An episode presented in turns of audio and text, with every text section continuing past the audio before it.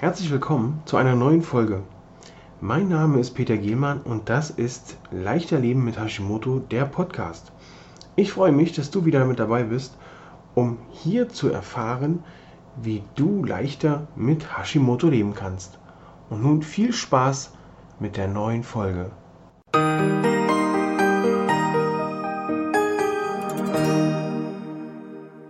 Das Thema heute soll sein der Stoffwechsel bei Hashimoto.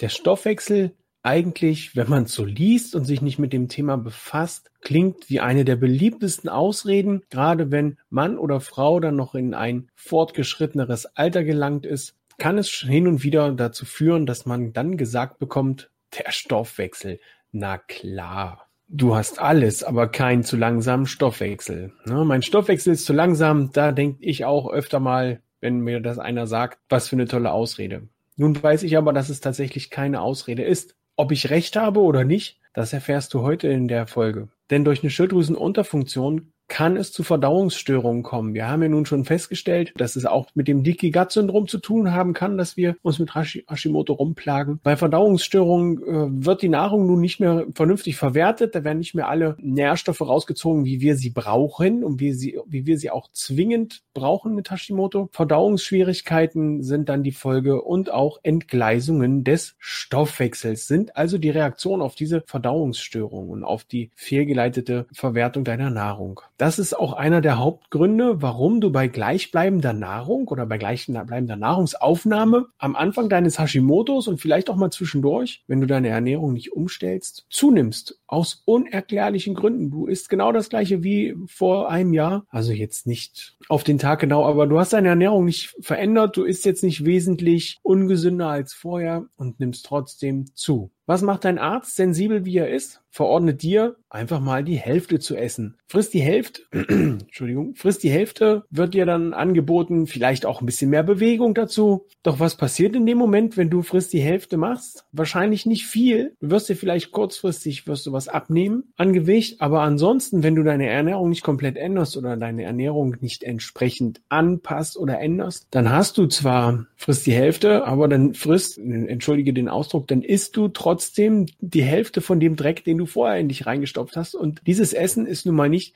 Hashimoto-like unter Umständen. Ne? Du hast also keine viel good Hashi-Momente, wenn du deine Ernährung nicht umstellst. Du hast halt nur weniger Dreck, den du in dich reinstopfst. Nimmst wahrscheinlich in der Tat ab, aber krank bist du dann immer noch. Du hast immer noch Hashimoto, du hast immer noch mit den Symptomen zu kämpfen, bist müde, brauchst Energie. Da hilft nur eine Umstellung der Ernährung, die entzündungshemmende Ernährung anhängen oder darauf hinarbeiten und entsprechend deine Ernährung anpassen aus eigener Erfahrung kann ich dir echt sagen, durch eine Umstellung durch deine Ernährung wird es echt besser werden, denn hier wird dein Körper extrem stark entlastet. Das Immunsystem kann sich wieder auf das Wesentliche konzentrieren, nämlich auf die Selbstheilungskräfte des Körpers, auf die Unterstützung des Körpers, auf die Lebensenergie kann sich hier wieder konzentriert werden. Denn durch die verlangsamte Verdauung der Kohlenhydrate kann es dir auf Dauer auch zu einer Insulinresistenz kommen. Und die kann sich zu einer Diabetes Typ 2 entwickeln. Und wenn du da nicht spätestens spätestens dann nicht eingreifst, dann kann sich daraus sogar die Autoimmunkrankheit, die Diabetes Typ 1 entwickeln. Irgendwann ist dein Körper komplett überlastet und hat dann hier noch die